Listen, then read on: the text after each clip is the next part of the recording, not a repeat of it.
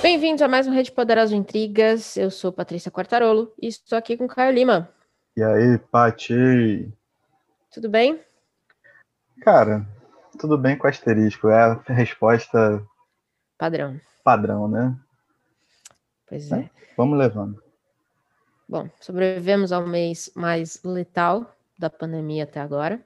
Sim. É, não foi divertido acompanhar esse mês, muitas notícias tristes. É, acho que né, tivemos pessoas que perderam entes queridos. Para quem É, acha que é cara. brincadeira, acho que a gente viu aqui na pele que não é, infelizmente. Tá uma loucura. Tá uma loucura e piorando. Ah, meu Pois é. Deus. Pois é, mas a gente sempre tenta trazer aqui para o BO um- uma, algum nível de animação. Não sei se a Sim. gente consegue todo o BO. É, sempre é começando desse jeito é meio difícil, né? É meio difícil. Mas a gente tem que, né, tem que falar o que tá acontecendo. Porque vai que alguém tá ouvindo isso aqui daqui 10 anos, em algum arquivão da internet, eles acham a gente lá perdido, vai tentar lembrar como é que foi abril de 2021. E a gente tá aqui pra falar que foi uma merda. Entendeu? Tem que deixar histórico. Exatamente. É, É isso. tem que falar que a taxa de crescimento de, de mortes foi progressiva. Uhum. O avanço não para e tá uma loucura. E pessoas fazem protestos pró-governo no dia do trabalhador. Uma vergonha. Pois é. Ai, ai, Então é, tá indo de mal a pior. que, sei lá, a gente tenta criar esse espaço de descontração na internet. A gente tá focando só no positivo nesse BO. Only good vibes. Isso aí. Então, bora lá. É, vamos direto ao ponto. Pra assistir, o que, que você recomenda esse mês? Cara, eu não sou uma pessoa muito alinhada a premiações, porém, Uhum. eu estava buscando nas, plata- nas plataformas de streaming alguma coisa que não tivesse exatamente tipo, pessoas atirando em pessoas ou torturando pessoas. Uhum. Sim. E me deparei com o filme O Som do Silêncio, que concorreu ao Oscar aí. E achei um filmaço, cara. Grande Risa Média. É, ele faz um papel de um baterista que fica surdo e tentando recu- recuperar a vida que ele perdeu, porque ele, tipo, tava total na condição de ser esse baterista. Ele topa fazer, fazer a cirurgia para colocar um implante, né? E aí ele vê que, tipo, o implante não é nada daquilo que ele achou que era, então é bem é bem sinistro. E o que mais me chamou a atenção no filme, eu tava até comentando com uma amiga, é que essa, essa história ela é contada pelo modal que ela deve ser contada na real, porque ela é contada através da sonoplastia, sabe? Fora Hum. assim, né, todo, todo, todo o trabalho de ator visual que a gente vê do, do, do Ahmed ali, é, quando ele coloca o aparelho, por exemplo, que vem aquele som metálico e ele tem que, sabe, se adequar àquilo e o filme todo cria essa atmosfera, eu achei isso muito foda, tipo, eu achei parada, uma sacada muito sinistra e deu totalmente outra cara pro filme. Eu acho que foi, foi um, um baita trampo da galera que mexe com som que nos últimos tempos, assim, eu também não sou o maior cinéfilo do mundo, mas que eu tenho visto muito, muito pouco. Isso completou a experiência de uma forma, assim, que eu, que eu achei muito bizarro. Tipo, eu fiquei muito, muito fissurado no filme. Procurar várias paradas depois, sair pesquisando um monte de coisa. Achei muito maneiro. Não tá na minha lista, mas aproveitando que você falou dele, o Risa Média é muito bom, muito Uhum. bom, e vale assistir a minissérie The Night Of. Se eu não me engano, é da HBO, que são sete ou oito episódios, ela, ela, ela tem uns cinco anos já, acho eu, mas é muito boa, muito boa, e fala de preconceito, é, e, e ele é um puta ator. Acho que ele vai ter muito futuro ainda, muita coisa legal pra fazer.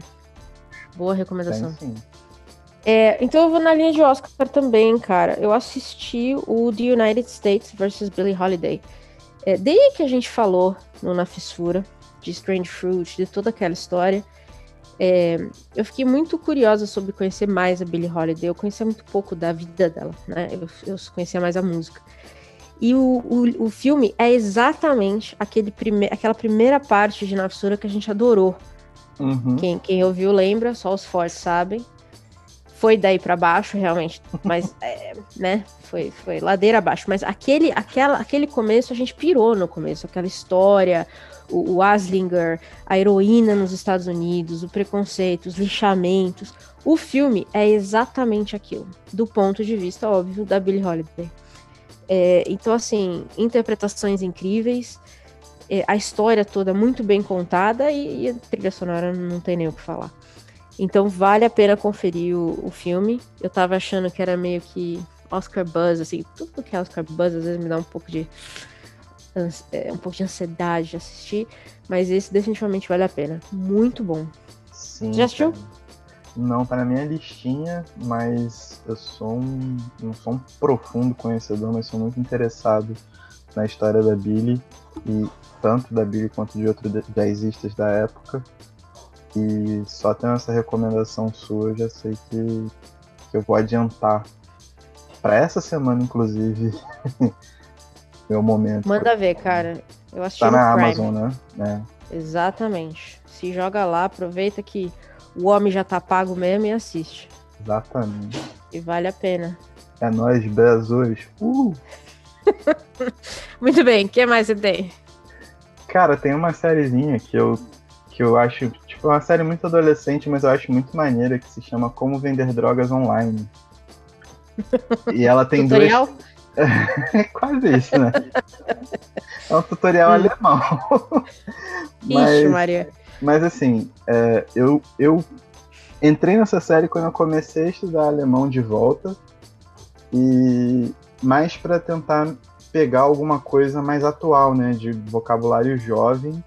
E me deparei hum. com uma hum. das histórias mais engraçadas possíveis. Olha só!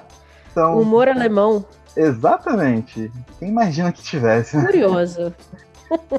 Mas são dois nerds mais o, o garotão bonitão da escola, que se unem e abrem uma empresa online de êxtase. Vários tipos de êxtase com princípios ati princípio ativos diferentes. Uhum. E eles crescem muito. Só que para eles crescerem muito, eles têm que passar pelo submundo do crime, isso é óbvio. E na segunda temporada, eles já são meio que um, grande expoente do mercado do submundo das drogas, sacou? Só que eles querem sair e ao mesmo tempo as pessoas querem investir neles, então eles vivem nessa nessa nesse dilema e tomam as piores decisões possíveis, é óbvio. E cara, é, é extremamente engraçado e a linha narrativa tipo é muito boa, é bem frenético, é bem rápido e tudo vai acontecendo e você só vai ficando. Existe uma parada meio sensorial também, parece que você tá meio sob efeito de, de alguma droga enquanto assiste. Porque as coisas são muito aceleradas, muito coloridas e vai e volta e se movimenta. Mas é incrível, mano. Tipo, eu acho muito maneiro, muito maneiro de verdade. Não sei se pelas drogas ou pelo seriado em si, mas tá aí. A gente, tá na Netflix, você falou? Netflix, esse é Netflix. Muito bom, muito bom. É, você já leu As Fronteiras do Universo? As Fronteiras do, do Puma? Universo? Não. É uma série jovem, vamos dizer assim. Eu li há anos atrás e aí teve uma série, saiu uma série. Teve um filme primeiro, que foi cagado. É, que era um filme com assim, um elenco estelar, tipo, era Daniel Craig com a Nicole Kidman, pra você ter uma ideia. Caraca. Os dois principais. Um negócio fudido. E aí flopou total. E eu tava muito triste, falei, cara, nunca mais vão adaptar essa. É uma trilogia, né? Inicialmente era uma trilogia. É, nunca mais vão adaptar isso aqui depois de gastarem tudo com o filme. Não, não sobrou dinheiro nenhum. Mas aí a HBO decidiu transformar numa série. Cada uhum. livro seria uma temporada. São três livros, né? Então eles estão nas. Terminaram a segunda temporada e já anunciaram a terceira. E aí eu esperei sair a segunda para ver, porque depois eu fiquei com o pé atrás, aquele trauma, né? De, de fã. Sim. E aí fui assistir a série. e devorei a série, assim. É, ela é muito, muito. Visualmente, um negócio lindo. Porque é uma série que fala muito de, vamos dizer, ficção científica, mundos diferentes. É, tem, muito, tem muito cunho religioso na conversa. É, então, assim, é uma série que tem que ser feita com muito cuidado, sabe? Porque você precisa entender o, o papel da religião é, nesse mundo, e ele é muito forte, e você precisa entender as metáforas também. E eu achei um negócio incrível, incrível, incrível, incrível. Então, quem já leu os livros, eu acho que vai gostar. É, tá contemplado, eu diria. E quem não leu os livros, eu acho que vai conseguir entender bem. Porque as explicações são bem feitas. E visualmente, é, como eu disse, é um, é um puta de um espetáculo. Devem ter gastado tudo só em efeitos especiais. É, e tem nomes bons também na série, como o James McAvoy é, que fez. Tô tentando lembrar um filme dele que ele fez. Ele fez aquele filme com a Angelina Jolie. Sabe quem é? O James McAvoy. Não, é, ele é o Professor é, X. Isso que eu ia falar, ele é o Professor Xavier do X-Men, é, né? É, pô, olha eu. Olha eu. Então, cara, e ele é bom, e, e, ele tá bem na série. Enfim, eu fiquei muito feliz de ver uma, um, finalmente uma, uma adaptação à altura do que essa, essa trilogia merece. Tô ansiosa pra terceira temporada deve sair é, entre esse ano e ano que vem. Mas então quem é que é aí devora, aquela série que você devora sem culpa, porque realmente é boa, se joga. Vale a pena. Pô, já tá certo? anotado aqui também. Só nas anotações. Bora pras interwebs? Vamos pras interwebs. Então manda. Então, cara, eu tenho me aproximado muito da Twitch, tem me ajudado muito a bastante coisa. Achei uma plataforma bem interessante e tem me acompanhado também nos dias aí de home office, né? Eu dei uma renovada hum. porque o algoritmo do YouTube às vezes é meio chato. Fato. E um canal assim que eu fiquei muito feliz de ter encontrado na Twitch é o canal História Pública. Dois caras hum. chamados Caio, meu xará, e Ian, eles são historiadores e eles têm um canal voltado para política de esquerda radical. Opa! A Twitch, que é um lugar assoberbado por ANCAPs e afins, né? E é hum. muito interessante porque a proposta deles é um pouco diferente. Eles têm algumas lives durante a semana, quatro dias da semana, em que eles fazem as lives de manhã como se fossem um jornal. Então eles pegam as principais notícias, leem, conversam, interagem com as pessoas e, e fazem aquele apanhadão. E duas vezes na semana eles têm uma aula que eles têm uma live que é um aulão. Então eles pegam um tema, estudam profundamente e dão uma aula, tipo, uma aula real, tipo, uma aula preparada. Uma aula que, em média, dura umas quatro horas, assim, sobre algum Caramba. tema pertinente. Sim. Por exemplo, sábado foi dia 1 de maio, dia do trabalhador. E eles uhum. deram uma aula sobre trabalhismo no Brasil. Quatro horas de aula e os dois levando, assim, de maneira magistral.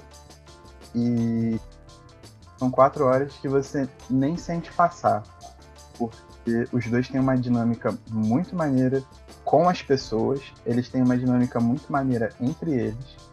Hum. E eles.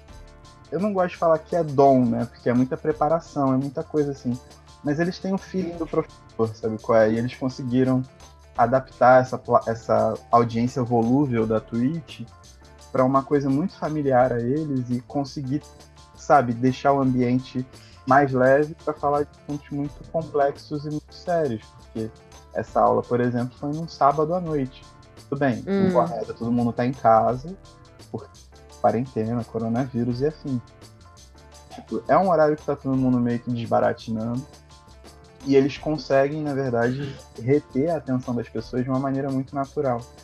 Então, é um meio que um oásis na Twitch, assim, cara. Muito dificuldade. Recomendo demais. Demais. Os, os são muito feras. Gostei. Vou, vou procurar conhecer. Sim. Procure conhecer. Quatro horas não é pra qualquer um, não. Não, não é para qualquer um, não. Eles, eu caí lá no meio de um aulão sobre Coreia Popular, vulgo Nossa. Coreia do Norte. E eles explicaram hum. a origem daquele território, tipo, lá antes de Cristo, e vieram reconstituindo a parada e pararam justamente na guerra na guerra coreana que dá origem à, à separação ali entre Coreia do Norte, Coreia Popular e Coreia do Sul. E aí vai ter uma aula 2. Mas cara, e elas ficam gravadas? Ficam gravadas para assinantes, se eu não me engano. Olha que legal. Mas aí a Twitch tem aquele lance de você assinar com Prime, né? Então você assina de graça. Verdade, verdade. Sacou? Muito legal. Então, e, cara, fica lá, tipo, você pode assistir a hora que você quiser. Muito maneiro, mano. Muito maneiro. Assim, que bom.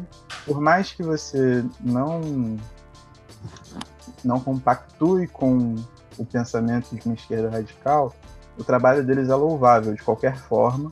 E esse aulão sobre Coreia Popular ajudou a desmistificar muitos, muitas coisinhas que a gente fica, tipo, pincelando para sabe, dando aquela senso comum, essas paradas assim, e fez uhum. uma construção mesmo. Então você, até para você criticar, você tem que estar tá embasado, que é o que a gente sempre conversa. E eles dão esse embasamento, sacou? Tipo, eu achei muito maneiro, muito maneiro. Maluco são fera, recomendo demais. Bom, ainda então, na linha, meu Deus, a gente tá muito alinhado, às vezes me dá até medo disso. Ainda então, na linha de cursos, de plataformas de cursos de esquerda, é, eu quero recomendar o Caixa de Ferramentas, que é Boa. um. É uma.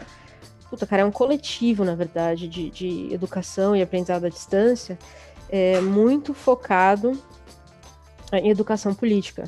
Então tem alguns cursos que são gratuitos, então, por exemplo, tem o Pensamento Transfeminista, tem Mulheres que Vivem de Livro, que é um curso que eu comecei a fazer, o Bruno tá fazendo, a Ju também, do Poderoso, o Bruno, aliás, foi quem me indicou o, o Caixa de Ferramentas, mas aí você vai encontrar, por exemplo, o curso sobre a vida e obra de Lenin a 60 reais, é, História da Revolução Chinesa a 50 reais, então assim, são cursos extremamente acessíveis sobre temas relacionados à educação política é, de esquerda, vamos dizer assim.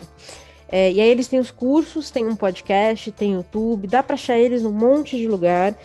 É, vale a pena demais. Tem cursos assim, por exemplo, a Guerra contra o Paraguai, sabe? Sim. Que é um curso que é, eu acho que é super relevante pra gente aqui que não conhece muito. Eu lembro de estudar muito pouco essa guerra. Então eles pegam esses temas e aí eles trazem alguém e aí eles oferecem esses, esses cursos a valores muito acessíveis. Então é muito interessante. Então eu acho que é legal essa questão da democratização do ensino. E eu acho que isso, o, o que você comentou agora, vai na mesma linha. É, eu acho que a gente vai ver uma tendência disso cada vez maior, né? Ou, ou democratização ou maior acessibilidade, vamos dizer assim. Então vale a pena conhecer o Caixa de Ferramentas. É, link, como sempre, lá no site, centralredepoderosa.com, nem eu sei o, o, o centralredepoderosa.com.br. Faz parte. que mais? Vamos lá. É, agora, uma dica cultural hum. muito, muito bacana, que é a revista Boio. A revista Boio é uma revista digital que acolhe autores contemporâneos, principalmente aqueles contemporâneos que estão buscando aí seu lugar ao sol eles têm uma curadoria muito bacana e um, um jeito muito bacana de, de prestigiar o autor que eles estão publicando. E, cara, tem uhum. muitos nomes bons, sabe? Eu acho isso muito interessante. Eu sempre falo sobre dar uma olhada no, no, no que está acontecendo na contemporaneidade, mas isso também não diz só sobre editoras grandes, né? Isso também uhum. rola no, no, no que há de periférico por aí. E eu acho que a curadoria da Aboio é muito certeira nisso. São publicações muito diversas, de autores que estão ali na vivência, buscando um, um espacinho de, de, não só de publicação, mas também de exposição, mas também de, de, de troca, de abertura, e eles entregam isso de uma maneira muito boa. Eu gosto muito do, do, da curadoria deles, do trabalho que eles fazem. E fica aí a notificação da revista Boio, que iniciou a quarta temporada há duas semanas atrás. De publicações, então tem bastante legal. coisa chegando. Muito legal. É, na minha lista eu tenho também, eu queria recomendar uma, uma matéria no UOL que saiu é, um, mais pro começo do mês, eu diria, sobre, é, título é Resistência e Identidade, porque elas preferem ser chamadas de travestis. E, e, eu cheguei nele porque a Erika Hilton, que é a vereadora aqui em São Paulo, para quem eu votei, foi uma das entrevistadas. É, ou ela pelo menos compartilhou. Sei que foi ela que me fez chegar na matéria. E fala muito da resistência dessas mulheres hoje, é, principalmente as que estão no, no olhar público, né? Nas últimas eleições de 2020, acho que foi a eleição que a gente mais elegeu é, mulheres e homens trans, principalmente uhum. mulheres. Então eu acho que a gente está aí no, no limite de uma mudança importante. E eu acho que essa conversa sobre como as pessoas querem ser chamadas e como nós devemos respeitar essa identidade segue sendo relevante.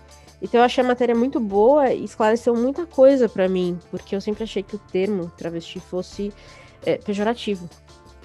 E elas tratam e elas trazem justamente essa conversa de que é. E é justamente por isso que elas querem trazer a palavra, né, o termo de volta e ressignificar esse termo para o grupo, porque antes era é, um, é, uma população muito atrelada à prostituição. E, e, é óbvio que agora a gente está falando aqui, a gente está falando de vereadoras, a gente está falando de mulheres no olhar público, né? Famosas, conhecidíssimas, que não são prostitutas, então elas querem ressignificar o termo. E eu acho que é uma conversa super importante. É, e a matéria está escrita de uma maneira que eu achei muito é, esclarecedora. Então, quem tiver interesse em conhecer um pouquinho mais sobre isso, vale a pena ler a matéria. Tá muito, muito boa. Maravilha. Manda. Aqui é informação e coisa séria, mas nem tanto, porque eu trouxe a bagaceira. Ah, tava faltando mesmo, porque o meu, minha ah. próxima também é séria. Eu tô sentindo ah. falta de uma bagaceira, então manda. então, eu resolvi estragar de vez o coreto das coisas hum. sérias importantes. E assim, eu tenho ficado um pouco cansado dos, das páginas de memes, essas coisas assim. Tá tudo muito igual, é. sabe? E uhum. aí, por algum motivo, que eu não sei, me foi sugerida a página Comidas Feia no Facebook. Uhum. E aí, beleza. Comidas Feias, tem uma curadoria ali, só que eles não postam tanta coisa. E aí eu descobri que tem um grupo do Comidas Feias. E é ali que tá o verdadeiro caldinho do chorume. Porque são. Um grupo onde? No Facebook.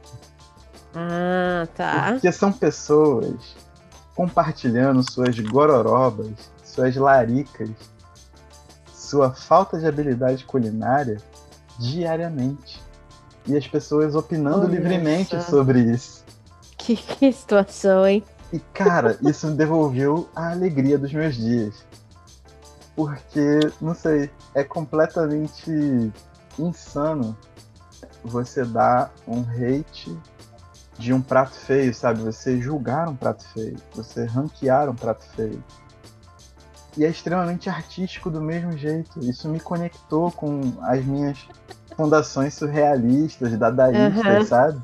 Claro. Eu maravilhoso. É como, é como você avaliar um quadro do Pollock. É claro. isso. Igualzinho, imagina, imagina a mesma coisa. É isso, cara. Tipo, é maravilhoso. Tipo, entrem lá e tenham seu misto de desespero com boas risadas, porque é isso que aquele grupo vai te fornecer. É maravilhoso. Cara, esses dias postaram um estrogonofe de fígado no, no Twitter que foi. tava tenebroso. É, triste e tenebroso. Acho que entraria nessa, nessa sua narrativa aí. Isso, é isso. Cara, teve uma pessoa que foi servir berinjela recheada em formato de sapatinho. Que a berinjela é toda brilhosona por uhum. fora, né? Então, Sim. cortou igual um sapato e botou a carne dentro assim. É maravilhoso, cara. É cara, cada um com seu fetiche, né? É maravilhoso, é muito engraçado. muito bom, muito bom. Bom, eu vou de comidas feias a mais uma matéria séria. Porque meu, meu mês foi meio tenebroso também daqui do lado de cá.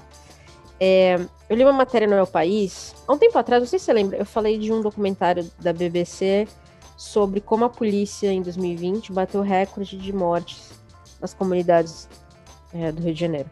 Sim. É, e aí o El País fez uma matéria recentemente sobre 100 crianças baleadas em 5 anos de guerra contra a infância no Rio de Janeiro.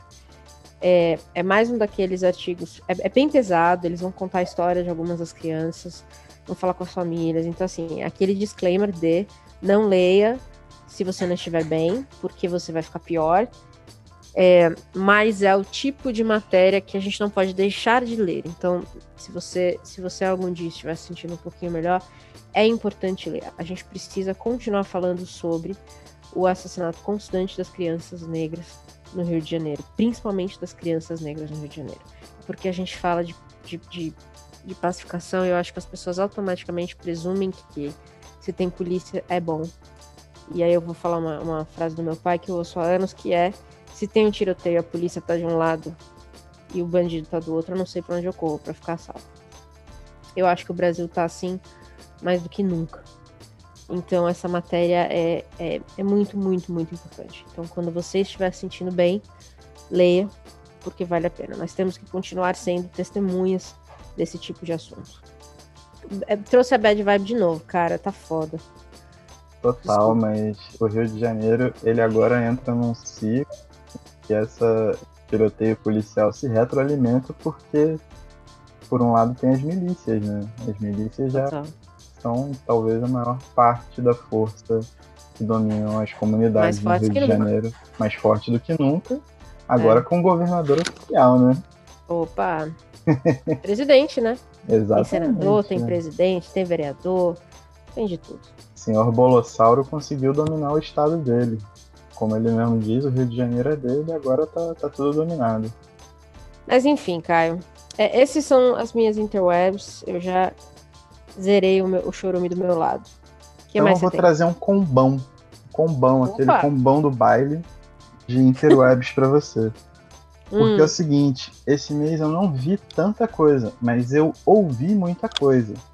E dentre essas muitas coisas, eu ouvi alguns podcasts e uma leitura em específico. Primeiro, vou falar da leitura, que é a leitura de um poema do Rimbaud, famoso poeta francês, considerado uhum. pai da modernidade. Morreu de forma trágica, muito novo, a obra dele muito vasta para alguém tão novo. E a leitura de O Barco Bêbado, um dos poemas mais famosos dele. O link está no nosso site, como todo mundo sabe e eu recomendo que vocês tirem 13 minutinhos do seu tempo para ler realmente como interpretar, né, como a performance de um poema ela intensifica o sentido dele. É uma parada muito foda, cara, muito hum. foda.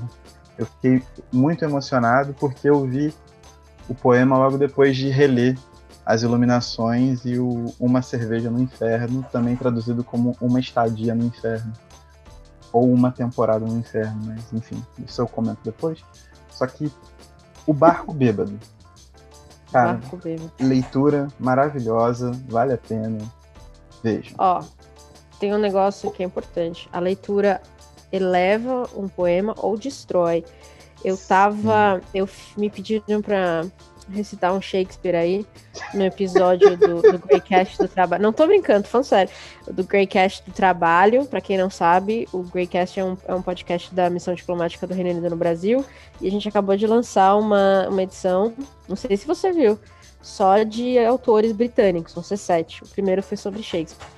E aí, no meio do episódio, falaram assim: ah, vamos pôr uma. Não, vamos recitar aqui. Eu falei, tá, põe aí. Mas quem que vai recitar? Sobrou para mim. Então, eu diria realmente que a interpretação faz toda a diferença. No meu caso, eu basicamente nem reconheci depois. Foi, foi ruim, mas eu deixei lá também. Falei, ó, mantém, porque a gente tem que assumir quando faz merda. E tá uhum. lá. Então, se você quiser ouvir, nem que seja para se divertir com a minha declamação de Shakespeare, fique à vontade. Tudo contribui para sua biografia, Paty. Fica tranquilo. Exato, imagina. Ainda não, nos podcasts, é, eu peguei três podcasts novos, entre aspas, né, novos para mim, que eu me amarrei em ter ouvido e deixo minha recomendação. Para quem gosta hum. de rap, o Rap Cru voltou agora como podcast. O Rap Cru é um projeto antigo do Ronald Rios, já fez o CQC e vários outros programas famosos. E agora ele se juntou com o Rodrigo Ogi e com o Juliano para ter um papo um pouco mais abrangente sobre rap. E é um rap mais, tipo, mais conceito mesmo. O Rodrigo Ogi é uma enciclopédia viva e o Juliano também manja muito.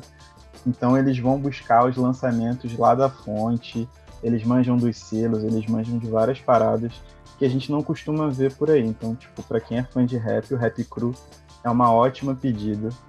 E o Ronald Rios, eu acho que ele é um cara muito engraçado, muito engraçado de verdade. O canal dele da Twitch também é incrível. O outro, Medo e Delírio em Brasília. o nome já, Esse é bom. O nome já diz tudo. e, cara, eu acho que aqui é um jeito de você acompanhar o dia a dia de Brasília de uma maneira que você não sai totalmente desesperado, porque você ri muito. Eles fazem colagens e o trabalho. Isso é uma parada que tem que reforçar, mano. O trabalho de, edi de edição deles é fenomenal, porque eles fazem cada colagem em tão pouco tempo que eu fico tipo, mano, incrível. é, parece que é impossível. E eles também escrevem no site Medo Delírio em Brasília, então se você quiser acompanhar as atualizações por escrito, também tem lá. Uma boa, Folha de São Paulo, podcast da Globo, essas paradas assim. Sei lá, mano, eu tenho uma opinião muito, muito centrada sobre essa, essa galera aí. Então eu acho que é uma boa alternativa para você se manter informado politicamente, sem sair desesperado, boa. sem sair com um monte de propaganda enganosa na cabeça, sacou? E por último, é o podcast Decréptos. Eu fui conhecer por um mero acaso, porque eu sigo muito João Carvalho, que ele é um dos, dos marxistas mais famosos da internet, um cara genial, assim. Sabe muito, manja muito, principalmente de Ásia. E aí ele tem umas tiradas muito engraçadas e ele comentou num episódio aleatório do Revolu Show sobre o Decréptos. E aí eu fui pesquisar e ali ele tá falando sobre cultura pop e notícias bizarras também. Cara, é muito engraçado. é uma hora que você fica ouvindo e rindo, assim. Eles só falam hum. besteira o tempo todo. É um humor bem afiado e ouçam, tipo, é muito maneiro. O episódio sobre WandaVision, por exemplo, é, é de, de morrer de rir. E é isso. Muito bom. Sequência agora, rajadão.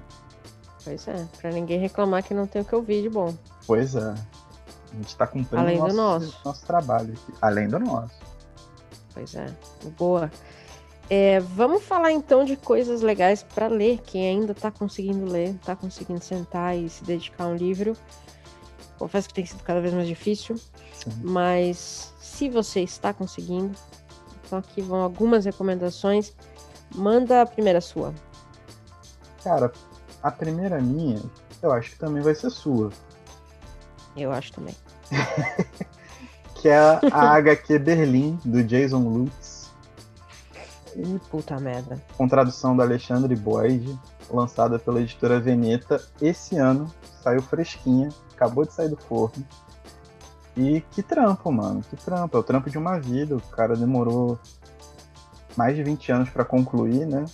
Aqui no Brasil chegou a versão reunida, são três livros separados. Mas aqui chegaram os três numa edição zona bonitona. E, cara, tecnicamente, né, falando de traço, de linha narrativa, é extremamente bem construído. E falando sobre arguição e pesquisa histórica também, eu achei que foi muito foi muito muito foda, assim. A gente vai comentar mais pra frente, mas só elogios. Tão foda que vai ter um episódio dedicado a ela. É. É, por aí. Você falou, né, é, a Berlim tava na sua lista de lançamentos que, que você tava afim mês de, passado. De, de, ver no mês passado. Foi. E aí, poucos dias depois, foi a feira da Unesp. Isso. E aí a, a Berlim entrou. A gente não tava. No, no, começo não tinha entrado, né? Aí depois entrou. Entrou no E meio. aí a gente correu, feito vagalume. E aí eu nem ia pegar, aí você pegou e falou, cara, tirei. Aí eu falei, então é nóis. E é isso. Eu, é muito boa. é muito boa.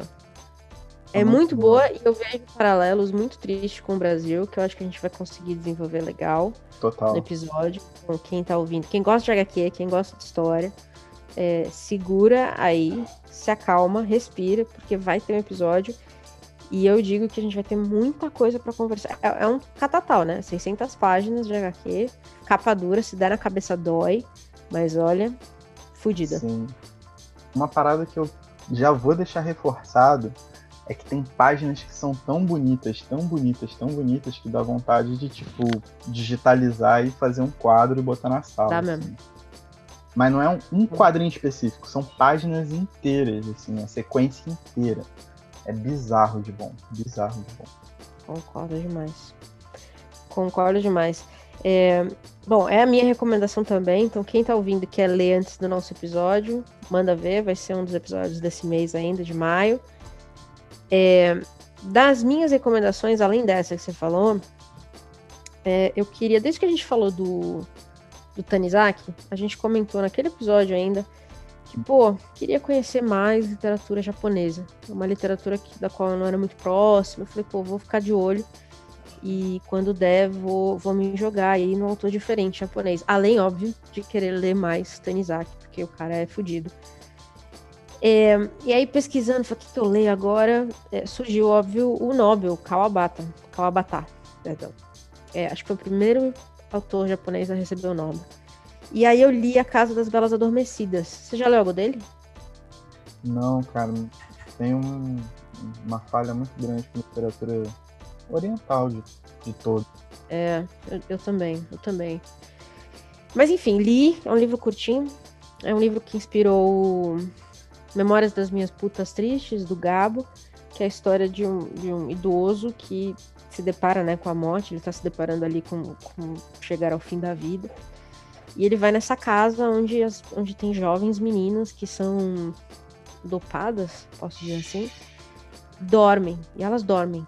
E eles dormem ao lado dela. É, é, é extremamente desconfortável, é, é, é insana a história, é, é, bizarra. Mas eu fiquei pensando na história por dias e dias e dias, de tão. De tão... E eu acho que o, o Kawabata ele brinca com o desconforto que ele sabe que o leitor vai sentir. Sim. Sabe?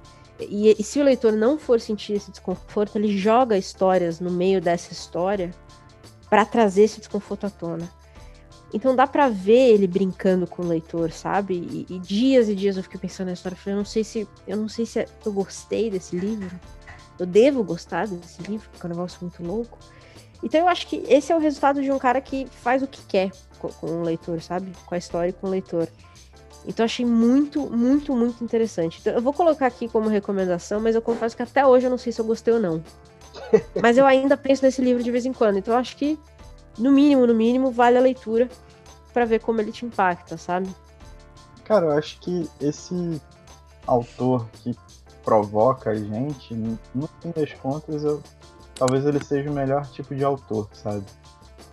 É. Porque ele faz a gente sair do, do, do bagulho fácil do gostei, não gostei, do, do, do dual, né? Tipo assim, ele vai fazer você justificar alguma coisa. Além, isso é, é, fato. E às vezes isso é bom para dar um puxão de orelha na gente, tirar a gente de um, de um lugar, sei lá. Pelo menos eu, eu sou muito preguiçoso, então é, quando eu pego uns caras assim, costumam ser os meus autores prediletos, digamos assim. Algo me diz que isso é relativamente comum na literatura japonesa. É o segundo autor japonês, o Tanizaki também foi meio assim. É, você é. começa achando com uma coisa, aí você, você fala, puta merda, isso aqui eu não sei não. O Boris está participando do episódio hoje, espero que vocês gostem. é, a gente começa, puta, eu não sei não, isso aqui tá estranho, depois é desconfortável, fica bizarro, e no final você fala, puta que pariu. E é a mesma coisa com Kawabata. E depois falam que o, o japonês é um povo centrado, né? Um povo. É um povo doido. Irascível. É nada. Pois é, aí. Hum. O que mais você tem na lista? Vamos lá. O que eu tenho aqui agora é um clássico mas ele vem com um tempero especial. É uma edição recente desse ano, da editora Chão da Feira, que é lá de BH, se eu não me engano. Hum. Que é Iluminações e Uma Cerveja no Inferno, também traduzido por aqui como Uma Temporada no Inferno, do Rambo. Só que essa tradução específica é de um cara chamado Mário Cesarini. E o Mário. Cesarini, ele foi um poeta português que talvez ele tenha sido o maior nome da poesia portuguesa do século XX. Um dos caras, o cara mais transgressor, com certeza. Ele é, ele Hum. seguiu, do- ele segue, né? Tipo, Ele fez o que ele quer da arte dele. Ele fez muita coisa, ele produziu muito, mas ele tinha uma linhagem mais voltada para a arte surrealista e a partir dessa estrutura de pensamento ele formatou a obra dele. Então essa tradução em específico, ela guarda esses pequenos toques surrealistas também. Ela não é uma tradução exatamente tipo literal, sabe qual é? Existe uma interpretação de Rambo no meio dessa Hum. questão toda. E cara, é fascinante porque é a mesma coisa que você comprar um dois em um, sacou? Economicamente Gostei. isso é fascinante, mas como essa tradução ela é muito celebrada, não só em países lusófonos, mas toda a comunidade literária ocidental, principalmente, onde ele teve mais vazão. E, e finalmente a gente tem uma cópia atual aqui, sabe? Numa edição com um valor relativamente acessível. E a edição é muito bonita da, da Chão da Feira, eu achei um- uma maravilha, assim. Então fica a dica, cara. É um clássico reinterpretado, digamos assim, pela caneta e pelos olhos de um dos maiores escritores do século XX, seguramente. Infelizmente a gente não tem muito Mário Cesarini publicado aqui, eu acho que nada atualmente em circulação. Deveríamos ter, mas é isso. Tipo, fica a dica aí. Esse é aquele da capa Vermelha. textu- texturizada lá, que você tava pirando na capa, na edição? Cara, a edição é a coisa mais simples possível, mas quando o bagulho é bem feito, é bem feito, né, cara? Não tem como. É isso aí. A edição é maravilhosa. Uhum. Muito bom. Bom, você falou o Berlim, que era a minha outra lista, então. Você tem mais algum? Cara, tenho rapidamente leitura de doidão, daqueles autores que você nunca sabe se gostou, igual, igual o Kawabata, mas rapidamente ele se tornou um dos meus preferidos, que é o Thomas Bernhard. Esse austríaco que adorava simplesmente cagar na cabeça da Áustria. hum, gostamos. A vida dele foi escrever mal sobre a Áustria e os processos que formavam a sociedade austríaca. Sacou? E muito parecidos, assim, né? Dá pra você fazer várias semelhanças com a cultura ocidental no geral, mas ele ia direto no coração da Áustria. E esse livro Perturbação é muito isso. Um pai médico de uma cidade muito pequena na Áustria vai visitar pacientes de, um, de uma né, dessa cidade e vai conhecendo várias histórias e o filho vai narrando isso, né? O filho é o narrador. E eles se deparam finalmente com um príncipe que mora num castelo. E esse Hum. príncipe passa tipo 200 páginas falando sobre tudo. Que é o que príncipes sabem fazer, né? Falar merda sobre tudo. E é isso, cara, tipo, é uma premissa muito simples, mas o Bernhard ele consegue fazer tudo ficar extremamente cáustico e interessante ao mesmo tempo. E aí você mergulha nisso e sai com mais raiva de títulos de pessoas ricas Hum, e outras coisas assim, sabe? é? Então, tipo, é muito maneiro. pois muito bem. A gente tem uma sessão nova do BO, que é justamente a que nos levou a gastar dinheiro nesse mês. Mas, por um bom motivo, deu certo. Mas a sessão é a de lançamentos. Então, lançamentos que a gente já viu que vai sair por aí e pelos quais nós estamos animados. É, Você tem algum lançamento que você viu esse mês e você falou, puta merda, já vai pra lista de desejados agora? Tenho, tenho. Esse aqui não tem como nem fazer muita coisa, que é Crônicas de Petersburgo, Hum. Fyodor Dostoiévski, tradução da Fátima Bianchi, tradu é, editado pela editora 34. Cara, Boa. Dostoiévski. Tem, tipo, Dostoiévski, assim, quem ouve esse podcast há pelo menos dois meses já sabe. Gostamos. Gostamos muito. E é isso. Aqui, tem muito livro dele que ainda não foi lançado aqui. Você Então, sabe? a tarefa homérica de lançar é, toda a ficção dele foi cumprida pela editora 34. Ah, então tudo que tem já foi lançado aqui. Toda a ficção. Ah, tá, ok. Mas tem os livros de memória e tem os livros de crônicas, de, de. Porque ele também foi colunista em periódicos, né? Hum, Então tem os diários, tem várias paradas assim, que tem alguma coisa no Brasil, mas não é completo. porque quando eu vi o anúncio desse livro, eu vi a galera pirando lançamento. Eu falei, mas porra, não é possível. Eu achei que já tinha saído tudo, então falta coisa ainda. Faltam um caminhão de Rapaz. coisas. Ele escreveu muito, somente porque ele tinha que escrever pra não morrer de fome, né? É. Então, tipo, ele tinha que produzir, ele tinha que produzir muito. Bom, sorte é nossa. Sorte é nossa, claro. Quer dizer, tem coisa que a gente não vai ficar muito feliz em ler, não, mas no geral, sorte é nossa.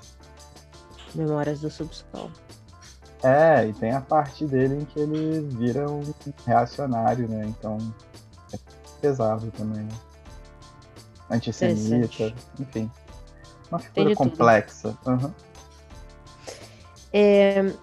O, o lançamento que eu vi esse mês, que, que me deixou aí com os olhinhos brilhando, falando mesmo, né, já que a gente está comentando sobre essa questão da, da falha da literatura oriental, é o novo da Han Kang, que vai ser, que escreveu é, A Vegetariana, que nós lemos e adoramos. É, até tentamos fazer um episódio, né, lembra, pro podcast, mas foi Sim. tivemos problemas técnicos. É, mas vai sair o novo dela aqui, o Atos Humanos. E eu tenho ouvido boas coisas sobre esse livro. Então, vai sair pela Todavia, infelizmente, mas é, tô de olho. tô de olho e possivelmente, quando tiver num preço justo, eu vou comprar na Amazon. É, porque eu não compro mais nada direto da Todavia, né? Que me fazem de besta lá. Então eu vou Exatamente. comprar em outro lugar. Mas tô de olho nele, tô, tô afim de ler mais Rancanga, vegetariana. Cara, dá um nó na cabeça. Você tem um texto fudido, aliás, é, da vegetariana. Quem Foi meu ler, último texto publicado. no rede, né? Uhum. É, vale a pena. Quem, quem tá aqui lendo quer pirar o cabeção, vai lá que tá muito bom. E a Rancanga, ela se presta, né? Esse tipo de análise maluca. Então tô, tenho altas expectativas pra esse novo dela. É, cara. Uma coisa que, assim, eu não coloquei ele como lançamento aqui, é porque eu fiquei me perguntando por que não seguiram o mesmo modelo de capa do, do- da vegetariana, sacou? Eu sei que não tem, tipo, nenhuma relação uma história com a outra. Beleza. Mas, sei lá, fazia. Ficaria mais bonito, obviamente. Tinha aquela questão da identidade do autor ali, né? Tipo, todavia publicando o autor seguidas vezes é uma coisa meio rara, então podia ser uma marca. Aí eu vi aquela capa amarela, cor de papel Ah, não, a pardo. capa, a capa tá meio. Ah, É. meio. é. né, concordo. Não é Concordo. surpresa, Não tá? pensado nisso. Mas Mas tudo bem. Mas enfim. Você tem mais algum que você tá afim de. Você tá de Tem, olho aí tem. nesse mês? tem, tem. É, a editora Moinhos ela tem mexido com muitas autoras latino-americanas Uhum. contemporâneas, vivendo agora, junto com a gente, no mesmo tempo, escrevendo ao mesmo tempo aqui. A gente tá falando, ela tá escrevendo. E dessa vez eles resolveram dar um boost na inovação e trazer uma ficção científica escrita por uma argentina. Uia! Ela vem com tradução da Silvia Massimini Félix, que tem feito excelentes trabalhos nos últimos tempos. Uma baita tradutora. E o nome da ficção científica é Space Invaders, que é um nome bem comum para uma ficção científica. Porém, lendo a sinopse, eu fiquei bem curioso. E, cara, ficção científica latino-americana, tipo, eu sempre fico pensando nos contextos que elas vão acontecer, sabe qual é? Que é uma coisa muito Sim. próxima, então provavelmente vai ter um temperinho muito familiar ali, com várias discussões a serem feitas. Então foi uma parada que me deixou bastante animado. Achei uma. Só pela premissa, assim, eu já achei uma baita bola dentro da editora Moinhos. É uma cara, sou incrível. Sim, né? Tipo, acho que a gente sempre fica muito preso. Às vezes até mesmo a gente internaliza isso e sai de uma forma muito natural. A questão de que toda ficção que fuja de um estereótipo, ela que fuja de, da ficção realista, digamos assim, ela é realismo mágico. Sacou? Total. Então quando você ouve uma ficção científica de uma Argentina, tipo, já dá um, sabe, já dá uma esquentada, assim, você já fica esperando para ver o que é. Eu já tô nessa expectativa aí. E digo mais, cara, nessa feira da Unesp, eu, eu tava tentando fazer compras de editoras que eu, eu nunca tinha comprado antes. E aí eu cheguei na Malê e eu descobri o, o, Fábio Cabral, que já tem, tem duas ficções científicas com afrofuturismo publicados. Sim. E capas animais, assim, achei incríveis e comprei para dar uma lida. não conhecia nenhum autor é, que já tivesse feito ficção científica né, atual aqui no Brasil. E ele ainda traz um afrofuturismo que dizem que é incrível. Então, comprei os dois, vou ler ainda. Não, não posso dizer que é lançamento, porque já saiu há algum tempo, mas é, eu acho que é muito legal achar esses novos expoentes da ficção científica. Acho que falta mais latino-americano nesse centro mesmo. Falta, falta muito, mano. Falta muito. É, tem uma relação que é muito. Que sai nos grandes mercados assim. Se você for ver, tem bastante coisa parecida. E a Malê tem, tem trazido várias pessoas maneiras. Cara, o catálogo deles é bem bom. É até bom você falar. Gosto muito dessa editora de verdade. Pois é, e tava, e tava muito bom os preços na, na feira, viu? Valeu muito a pena. Vamos esperar uma Mas, próxima, né? Quem perdeu, perdeu. O desfalque já foi. Já foi, é, foi foda. Foi, foi pesado. Vamos então para fechar já com o que a gente recomenda para ouvir. Vamos, vamos. O que você tem? Cara, faço combão então? Outro combão? Eu tenho uma coisa só, cara, mas se quiser, manda todo o seu combão. Sem problema. Lança a sua primeiro, então, que eu já chego de combo. Boa. Porque a minha é a primeira vez na minha vida que eu vou recomendar uma música desse artista. E não sei se é a última, mas é a primeira. E até eu fiquei meio assim de recomendar, porque é que nem Crepúsculo, né? Ninguém quer admitir que leu. é, que é uma música do Justin Bieber. Eu não sei se você ouviu a música mais recente dele, que vem com o Daniel César e o Givian, que é Peaches. É, é uma pegada muito R&B, e não só isso, mas o Daniel Caesar e o, e o Givian são vozes fantásticas. Sim. Eu acho que vão ser nomes que talvez reapareçam aqui no futuro, quando a gente falar de R&B, principalmente. Mas a vibe da música é uma delícia. Ouvi sem parar outro dia, quando eu tava na bed. Então, porra, vou dar o braço a torcer. E vou dizer que eu li Crepúsculo e eu tô ouvindo Justin Bieber. E é isso. É, cara, quem é diria. Quem diria que aquela criança muda, com cabelo de cumbuca chegaria a seus ouvidos é. e te conquistaria, né, pai? Cumbuca. O mundo pois não dá é. voltas, ele capota. Totalmente. Totalmente. Mas manda seu combão, então. Então vamos lá. Esse mês eu ouvi bastante coisa que lançou. A galera meio que se contentou de que a pandemia não vai passar nem tão cedo e resolveu botar os trabalhos que estavam guardados nas ruas. E logo de primeira, assim, um grande disco do meu mano Febem, Jovem OG, o nome do disco. Dez faixas de puro suco de rua.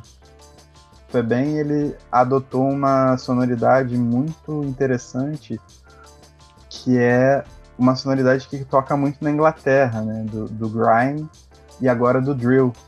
O drill já é uma parada hum. mais, mais pesada, o grime já vai para uma parada mais técnica.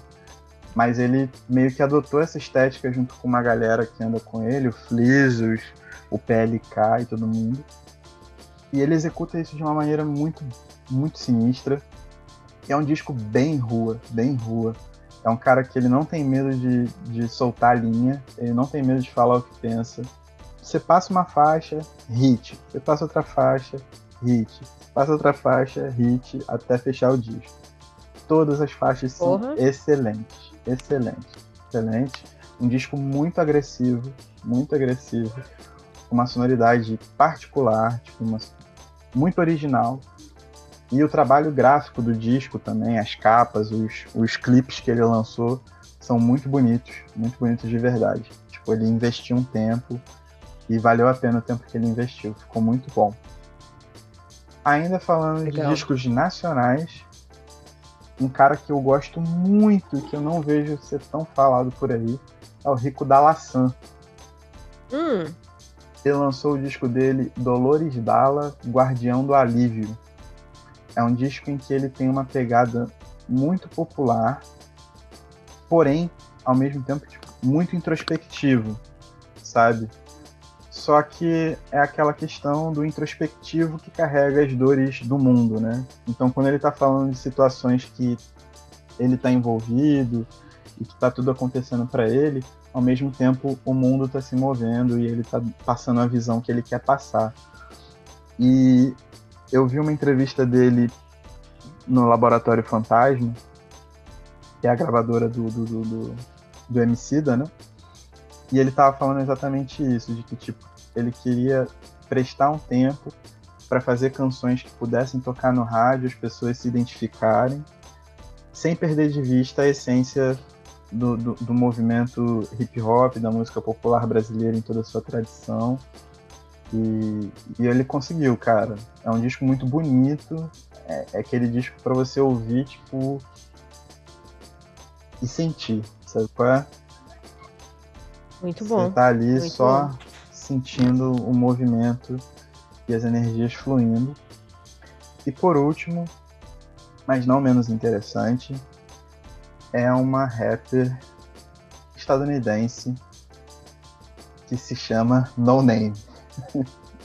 Muito bom. E esse disco dela, que é o último disco, é o Telephone, de 2018. Que, cara, ela já fazia muitas coisas que estão fazendo hoje, ela já trazia na sonoridade dela, ela é muito original, ela rima bem, ela canta bem. E ela tem, tipo, ela consegue aliar essa, essas estéticas de um rap mais instrumental, aliado a uma pegada um pouco mais comercial, entre aspas, a uma letra com muita destreza para poder falar sobre questões de, de, ideológicas profundas. Ela é uma rapper que, antes de tudo, ela se caracteriza como marxista-leninista. É? Meu Deus, então agora vai. No meio dos Estados Unidos. Então, tipo, é bem interessante porque ela realmente mete vários conceitos na parada. Só que o negócio todo é que ela não consegue ser apagada. Na verdade, ela tá crescendo. Várias pessoas estão chamando ela para fits. Só que algumas pessoas ela nem considera por questões realmente ideológicas, sacou?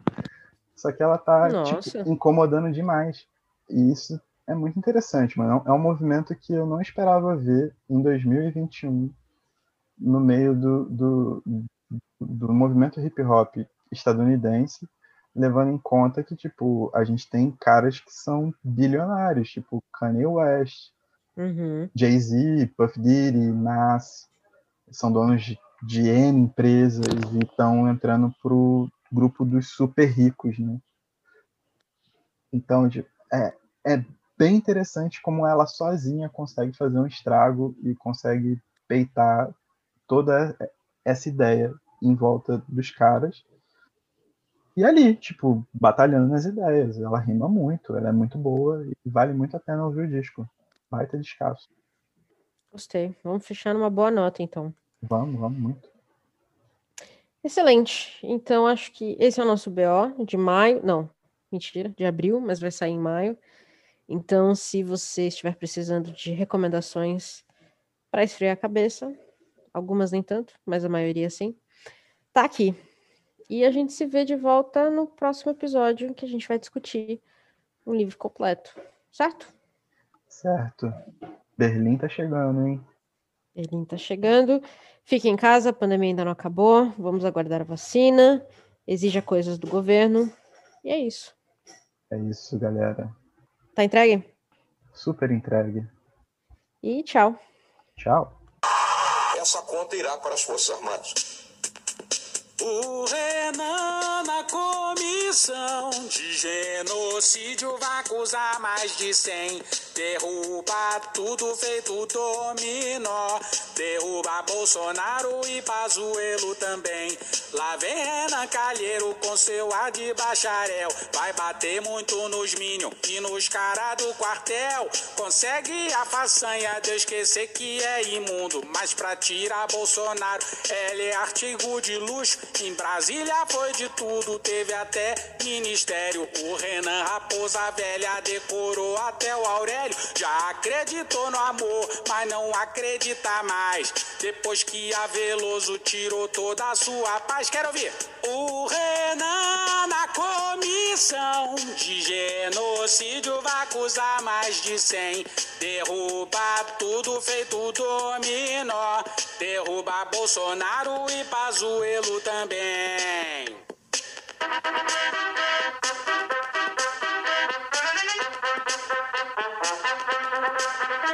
Qual que ponto?